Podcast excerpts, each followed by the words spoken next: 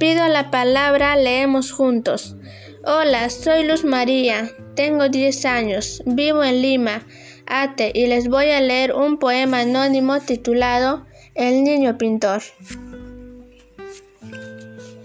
Feliz pinta el niño, la blanca pared, azules y rosas, colores pastel, peces y casitas, muñecos también, cubos de pintura, paleta y pincel.